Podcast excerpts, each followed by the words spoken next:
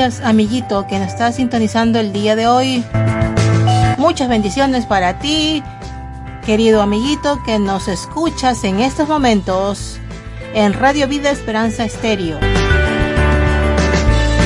Sean todos bienvenidos el día de hoy a Arca de Salvación.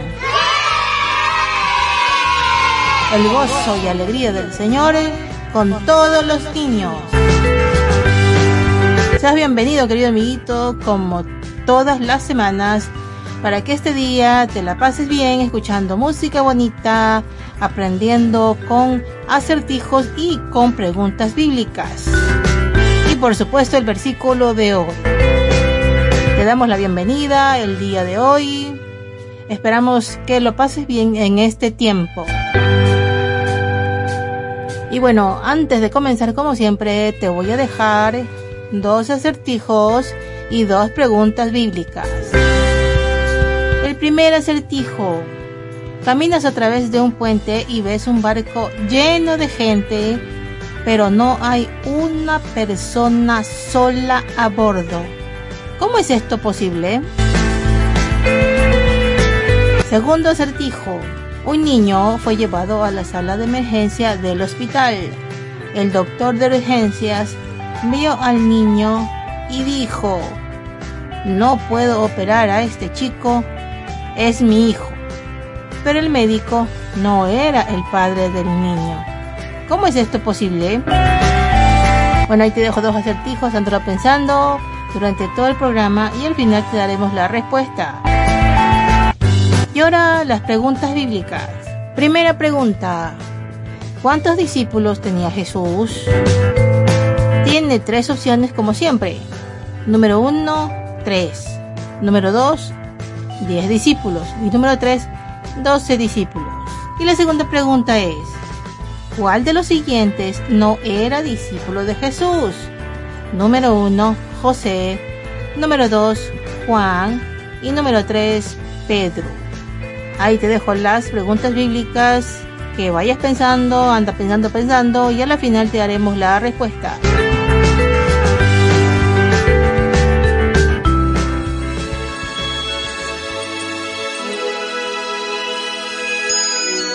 Porque tú eres mi roca y mi castillo. Por tu nombre me guiarás y me encaminarás, pues tú eres mi refugio.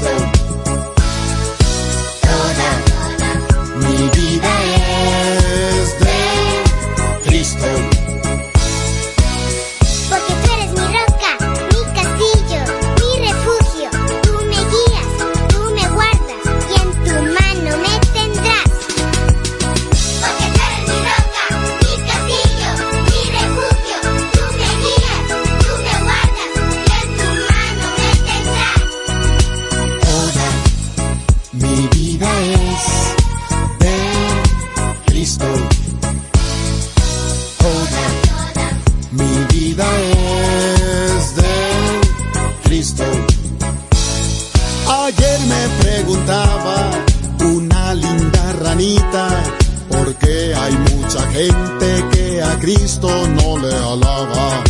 Toda mi vida es de Cristo. Toda mi vida es de Cristo. En una hojita verde jugaban dos gusanos y no comprenden por qué se pelean los humanos.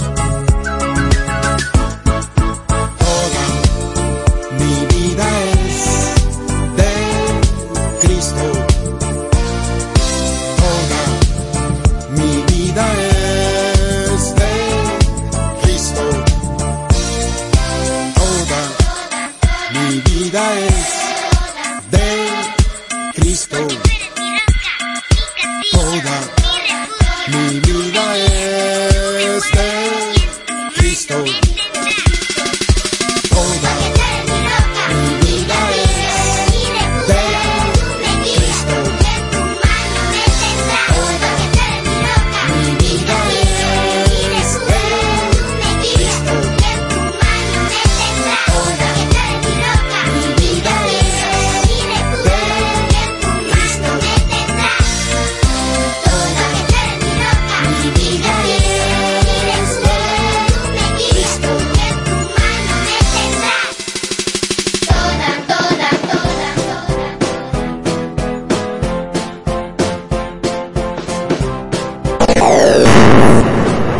Historias en el Arca de Salvación.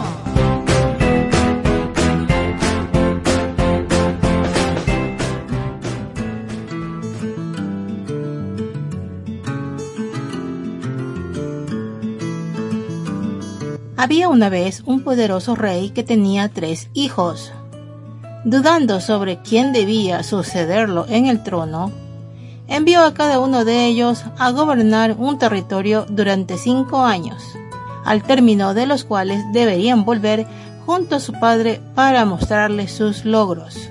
Así se fueron los tres, cada uno a su lugar, alegres por poder ejercer como reyes. Pero al llegar, descubrieron decepcionados que tan solo se trataba de pequeñas villas con un pequeño grupo de aldeanos, en las que ni siquiera había un castillo. Seguro que a mis hermanos se les han dado reinos mayores, pero demostraré a mi padre que puedo ser un gran rey. se dijo el hijo mayor. Y juntando a los pocos habitantes de su villa, les enseñó las artes de la guerra para formar un pequeño ejército con el que conquistar las villas vecinas. Así, su pequeño reino creció en fuerza y poder, y al cabo de los cinco años había multiplicado cien veces su extensión. Orgulloso, el joven príncipe reunió a aquellos primeros aldeanos y viajó junto a su padre. Seguro que a mis hermanos se les han dado reinos mayores. Sin duda mi padre quiere probar si puedo ser un gran rey. pensó el hijo mediano. Y desde aquel entonces inició con sus aldeanos la construcción del mayor de los palacios. Y tras cinco años de duro trabajo, un magnífico palacio presidía la pequeña aldea. Satisfecho, el joven príncipe viajó junto a su padre en compañía de sus fieles aldeanos.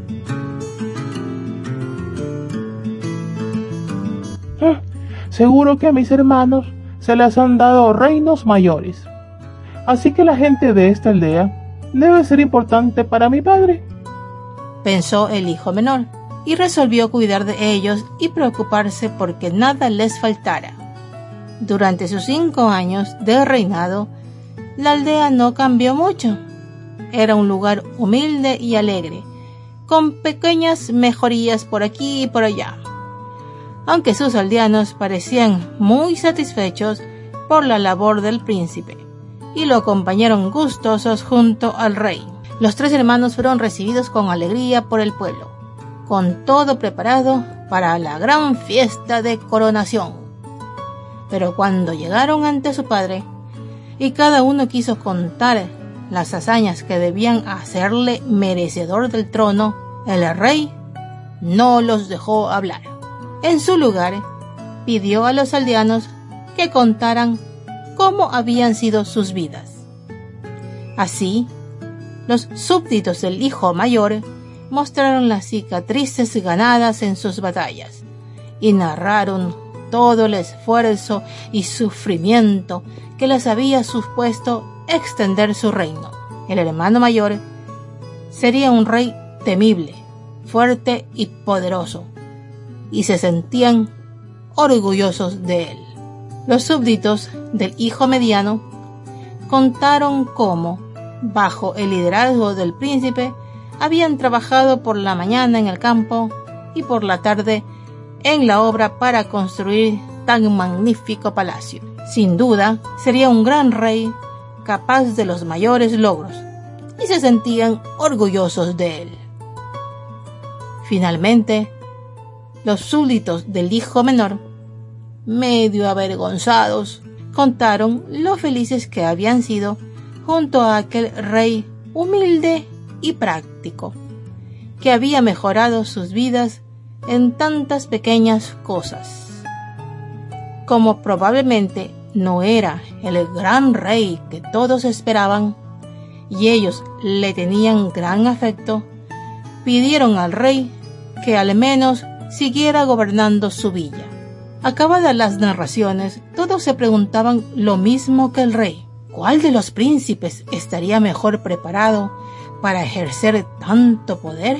Indeciso, y antes de tomar una decisión, el rey llamó uno por uno a todos sus súbditos y les hizo una sola pregunta. Si hubieras tenido que vivir estos cinco años en una de esas tres villas, ¿cuál hubieras elegido? Todos, absolutamente todos, prefirieron la vida tranquila y feliz de la tercera villa. Por muy impresionados que estuvieran por las hazañas de los dos hermanos mayores. Y así, el más pequeño de los príncipes fue coronado aquel día como el más grande de los reyes, pues la grandeza de los gobernantes se mide por el afecto de sus pueblos y no por el tamaño de sus castillos o riquezas.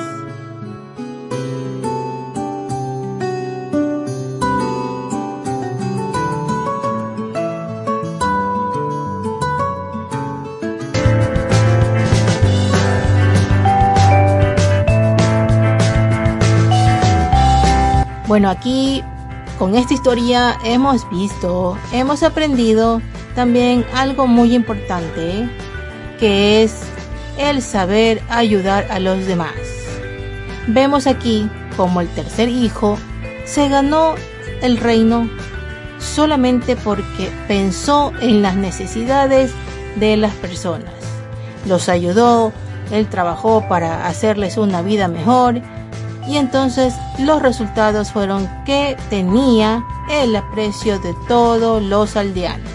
Esto es algo que debemos siempre recordar porque también Dios nos manda en su palabra en ayudar a los demás, en pensar cuando alguien tiene una necesidad, está triste, tiene un problema, nosotros podemos hacer algo por esa persona. Si tú tienes algún amiguito que sabes que está pasando por un problema o tiene una necesidad, de repente no tiene suficiente dinero para comprarse el lunch en la escuela o cualquier cosa que tu compañerito necesite, pero en cambio tú sí tienes, tú lo puedes ayudar. Tal vez no dándole bastante dinero o todo tu dinero, pero sí le puedes dar algo que le pueda a él servir. O si tú ves un amiguito tuyo que está triste, puedes acercarte a él, preguntarle qué le pasa y le puedes ayudar, le puedes aconsejar o simplemente escuchar. Saber que tu amiguito tiene en ti un buen amigo que se preocupa por él. Es importante que nosotros ayudemos a todas las personas siempre que podamos hacerlo. Así también como debes ayudar en tu casa, a tu mamá, a tu papá, cualquier que hacer que ellos te pidan hacer y que tú puedas hacer, los ayudes también, que colabores en tu casa. Es importante que ayudemos a todos. Si tienes hermanos, de repente te piden ayuda con un deber o que, te, o que los ayudes haciendo algo en la casa, pues ayúdalos. Porque esto es algo que agrada a Dios. El ayudar a los demás, el ayudar en todo lo que podamos a las personas que nos rodean. Siempre ver de qué manera podemos ayudar al amiguito, a la hermana, al hermano, al papá, a la mamá, a los tíos o cualquier persona que tú puedas ayudar. Siempre pensar en ayudar a los demás y buscar la manera de poder hacerlo. Esto es algo que agrada al Señor.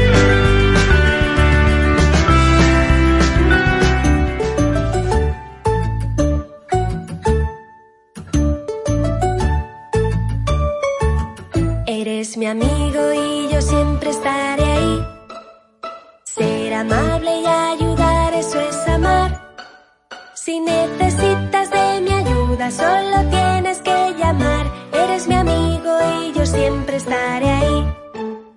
Si te caes, yo te puedo levantar. Y si lloras, yo te puedo animar. Tus amigos te ayudarán,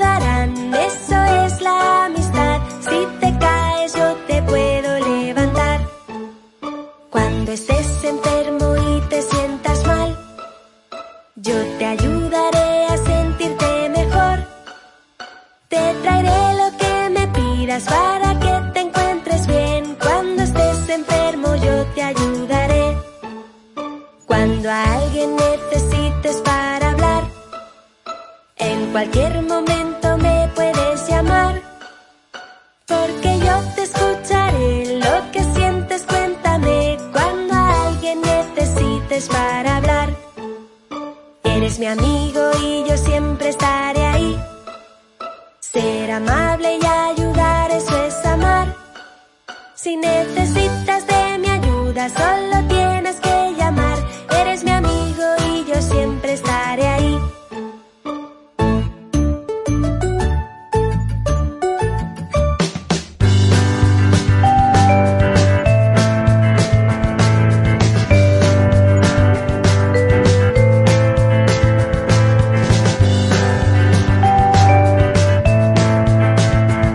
bueno, este día te dejo una curiosidad científica para que aprendas, un detallito científico para que aprendas el día de hoy. Algo sobre el corazón. El corazón late aproximadamente 100.000 veces al día. Además, fruto de su actividad, emite unos 5 litros de sangre por minuto. 5 litros de sangre por minuto.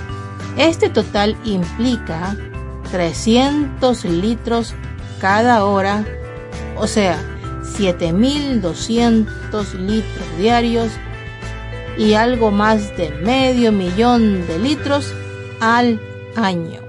Así que te dejo esta curiosidad científica para que aprendas un poquito más del corazón.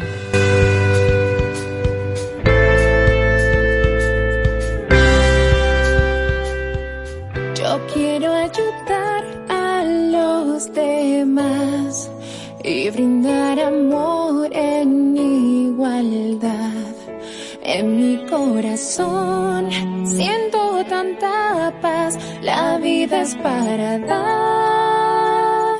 Por eso hay que ayudar a los demás. Soy tan feliz de vivir ayudando a los demás. Soy tan feliz de vivir compartiendo mis alegrías con quien más lo necesita. El mundo es mi gran familia. Es tan lindo brindar una mano amiga. Ayudar a la gente que menos tiene. Porque todos merecen algo.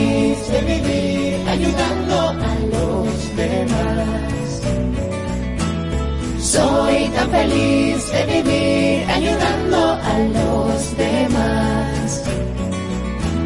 Soy tan feliz de vivir ayudando a los demás. Es tan lindo brindar amor. Soy tan feliz de vivir ayudando a los demás. Es tan lindo brindar amor. Soy tan feliz de vivir ayudando a los demás.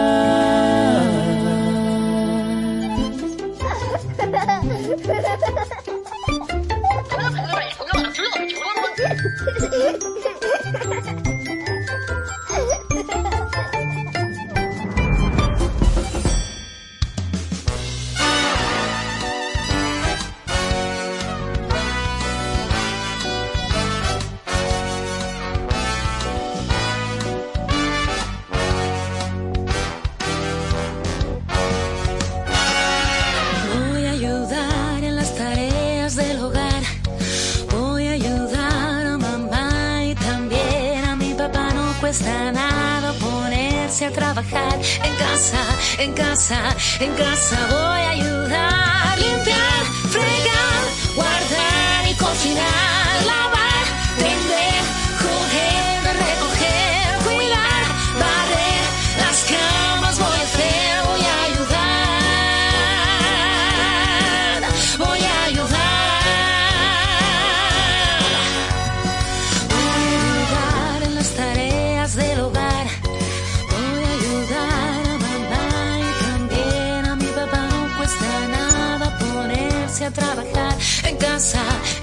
en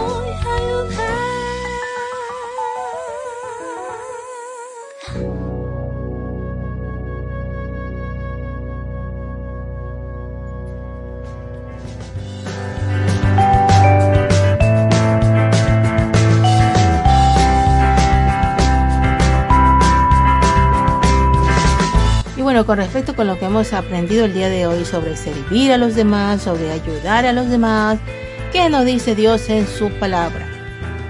En Marcos 9:35 el Señor nos dice, entonces Jesús se sentó, llamó a los doce y les dijo, si alguno quiere ser el primero, que sea el último de todos y el servidor de todos.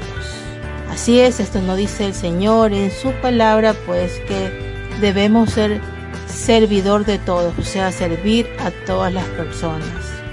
No quiere decir que tengamos un primer lugar para que nos vean, para que nos admiren, para que nos aplauden, sino todo lo contrario, más bien la humildad por el servir a todas las personas que nos rodean.